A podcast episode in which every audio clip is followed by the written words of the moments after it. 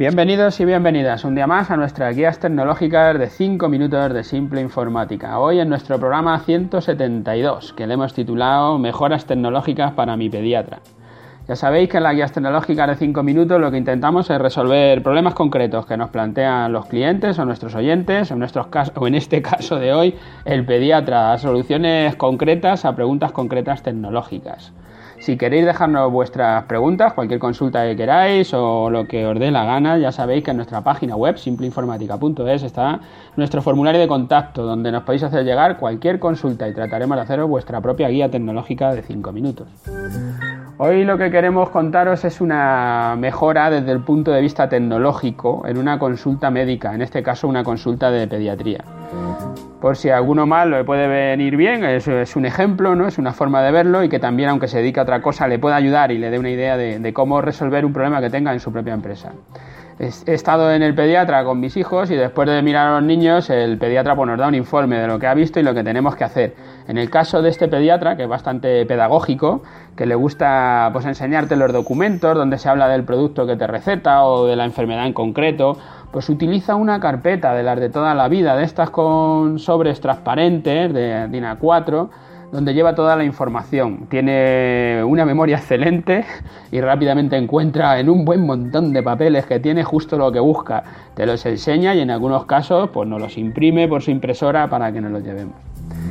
Eh, otros días hemos hablado de esta transformación digital que estamos buscando, de este avanzar digitalmente, de tener las empresas más digitalizadas, y este es un buen ejemplo. Como muchas empresas en España, pues seguimos utilizando las fórmulas tradicionales, la carpeta con las fotocopias, que para nuestro trabajo pues eh, sería y nos ahorraría mucho tiempo tener esto digitalizado. Si, si, todo este. O sea, tenemos que hacer la fotocopia, tenemos que meter en las carpetitas, tenemos que hacer todo el trabajo, ya lo estamos haciendo. Si todo eso estuviera digitalizado, pues sería muchísimo más cómodo.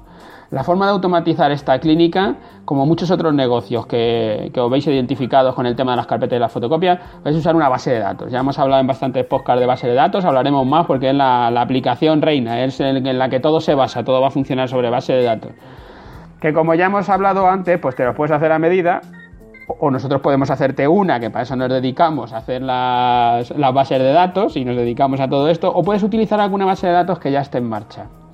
Para este caso y para que le fuera muy sencillo y de inversión cero para en el caso del pediatra, le recomendamos que, que utilice una aplicación que se llama Evernote. Es una, tiene una versión gratuita que te permite escanear todos los documentos, guardarlos por carpetas, ponerles etiquetas o buscar al estilo Google por palabras en cualquier parte del texto. Vamos, más sencillo ya sería imposible. Además, los documentos tú los escaneas en tu escáner y tiene el OCR. Hablaremos de OCR en algún podcast. El, OCR lo que hace es un reconocimiento de caracteres. Coge, lee en el documento fotográfico lo que hay y lo pasa a texto, como si fuera un Word. Y entonces ya puedes buscar por las palabras que están escritas dentro de ese documento, aunque hubiera sido un PDF, una foto, una escaneada, lo que sea. Y así ya tienes acceso a todo el documento. Una vez realizas el trabajo de escaneado y la clasificación de todos los documentos, pues será muy fácil encontrarlos, enseñarlos a los clientes, imprimirlos en la impresora.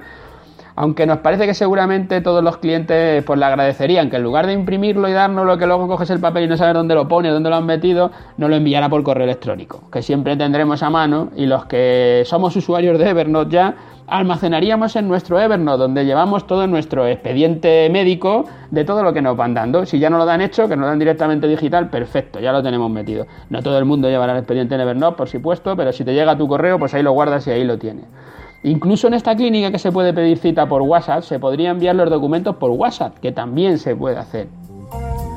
Todo esto, para mí por lo menos como cliente, es una mejora en la gestión de la información Supongo que para todos los que tengan correo electrónico, pues también será una mejora, porque como digo, yo lo prefiero, ¿no? Que te lo manden en documento electrónico.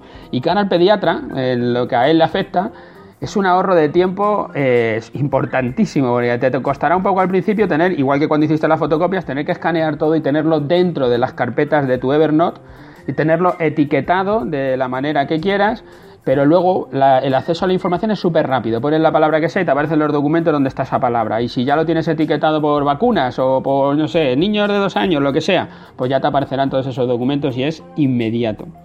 Y además te ahorrarás el toner de la impresora, el tiempo de espera para imprimir y todos los problemas que te pueda dar esta maquinaria.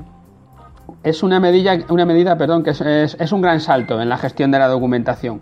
Es una pequeña medida, pero el salto es eh, brutal.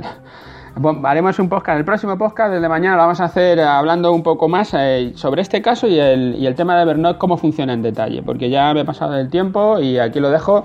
Pues nada, gracias a todos los que nos escucháis a diario por estar ahí, gracias a los que nos escucháis desde las plataformas, desde iTunes o desde iVoox, por dejarnos ahí vuestras valoraciones, vuestros me gusta, porque eso nos hace crecer, nos hace que más gente nos vea y que más gente nos escuche. Y al que queráis dejarnos cualquier nota, ya lo sabéis, en simpleinformática.es, en, nuestro formulario de contacto, en, el menú contacto. Eh, gracias y hasta mañana.